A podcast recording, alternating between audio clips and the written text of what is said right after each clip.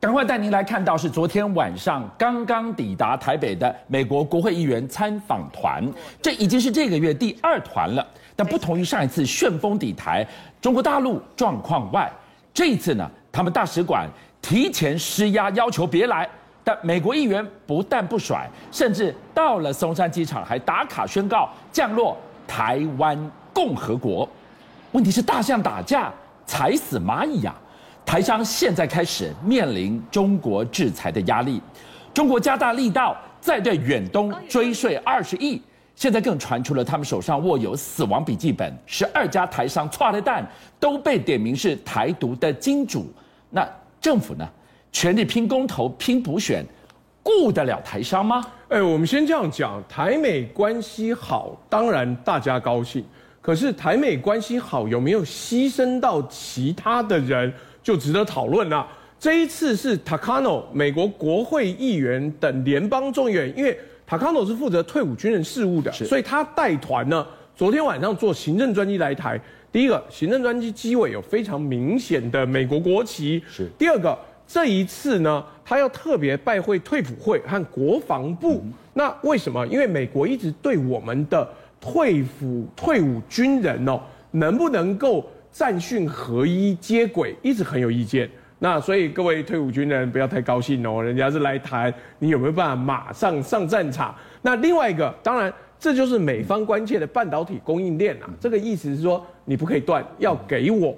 但问题是中间有一些插曲。第一个，呃，议员斯拉金说，哦，我有接到中方大使馆的说要取消访问行程。但另外一个，哎，我们不是说美国是我们的好朋友吗？有多好？从发文就看得出来，梅斯他特别发了一篇推特哦，Just touched down in the Republic of Taiwan。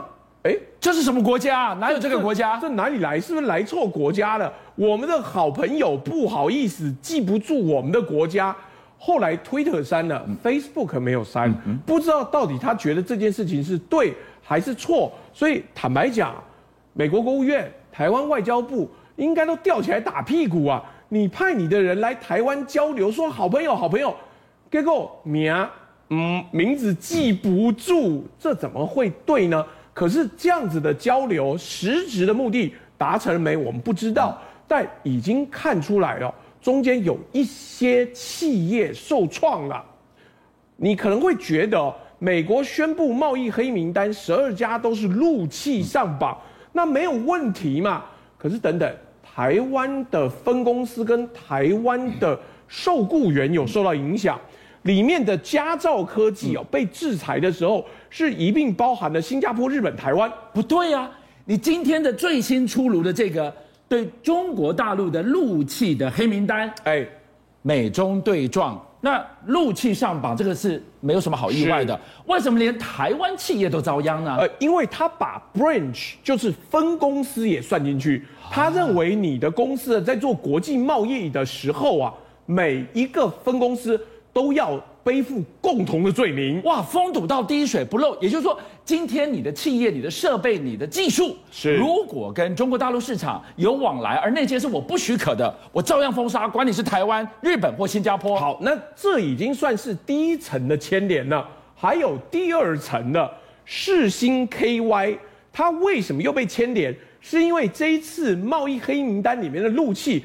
有他们的大客户。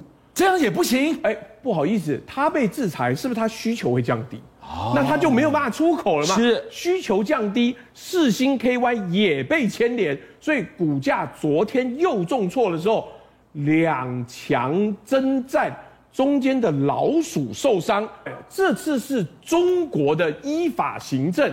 哎，我们以前当兵知道啊，最害怕就是说。大家照规定来，我最害怕四个字：公事公办啊。那这次公事公办呢？之前远东集团哦，已经因为污染或是各地哦五个省哦都有类似的环保或者是法规的问题，消防安检。哎，对，罚了三到四亿左右。是，没想到后面还有啊，还有二十亿在等着他呀。哇，那我们这样讲，大家一切按规定来的时候。嗯。哪里不出问题？台湾也常发生嘛，什么劳动法规啦，什么消防啊，什么环保法规啊，追税。是。这一波真的很痛的原因，是因为蔡英文总统站出来啊，他说正告北京当局立刻停止，不要继续伤害两岸经贸关系。但人家会说那是我依法行政，对，你不能介入我的依法行政当中。好，那我们最担心的是，今天远东集团第一个被扣扳机，后面还有吗？哎，我跟你讲，如果你长时间看。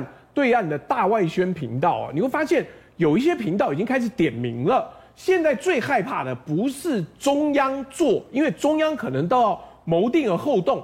最怕这些大外宣频道乱点鸳鸯谱。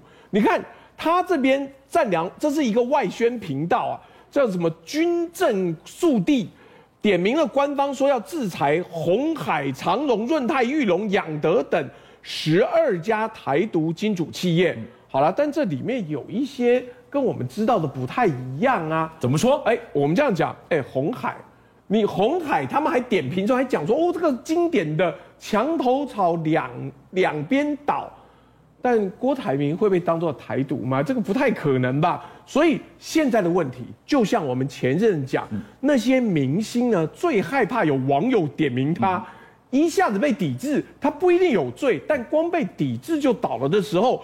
这十二家所谓的台独金主，到底是中央放话，还是大外宣频道自作主张？现在各产业都得皮皮抓，等在那边，不知道该怎么办。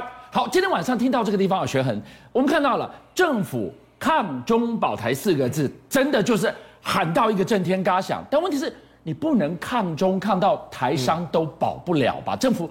总该拿出一些对策啊！呃，我们这样讲，政府目前的对策没有对策。政府目前的对策是告诉你，四个不同意，台湾更有利。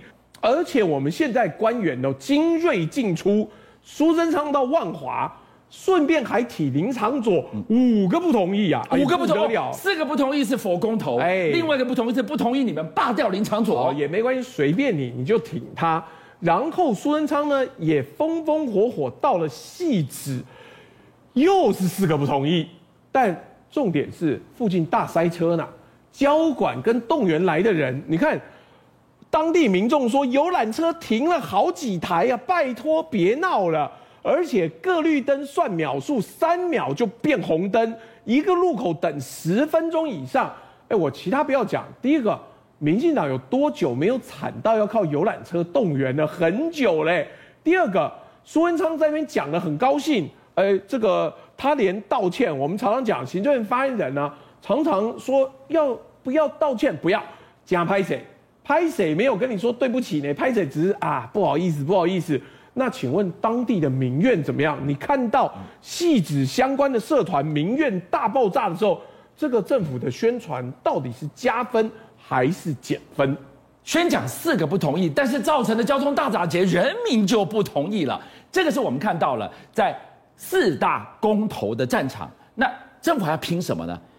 拼这个一月九号的台中二选区的补选呢、啊？哎，我跟你讲，四个不同意的共同宣讲，一片混乱也就算了。台中第二选区进入了有史以来最大的乱斗，你从来没看过有这么多人在竞选。哎，你说不是就是林静怡对上严宽恒啊？其实另外还有两位候选人，嗯、但是不止，双方精锐进出，出到一个程度是。林静怡本身被边缘化，他他是主角，他怎么会被边缘化？我跟你讲，因为其他出身的大头太多了，林佳龙、蔡其昌讲话都比大声的。好了，结果林静仪就翻脸了。记者问他说：“哎，你对于这些民生议题有什么看法？”对，然后他直接呛记者说：“你是在讲你的意见，还是在提问？”记者说：“我在我在提问呐。”林静仪说：“这个东西有哦，好，就混过去了。”你看他到底有没有在竞选加拍够？更别提，因为中间哦一直在讨论有没有弊案，有没有招标，有没有什么问题。王国才之前哦在联地院咨询的时候，王国材都被问到说有没有弊案，王国材说没有。但这场仗没打完。第一个，你打严家有没有弊案？严家就反击说：哎，等等，这些公司政治献金也有献给。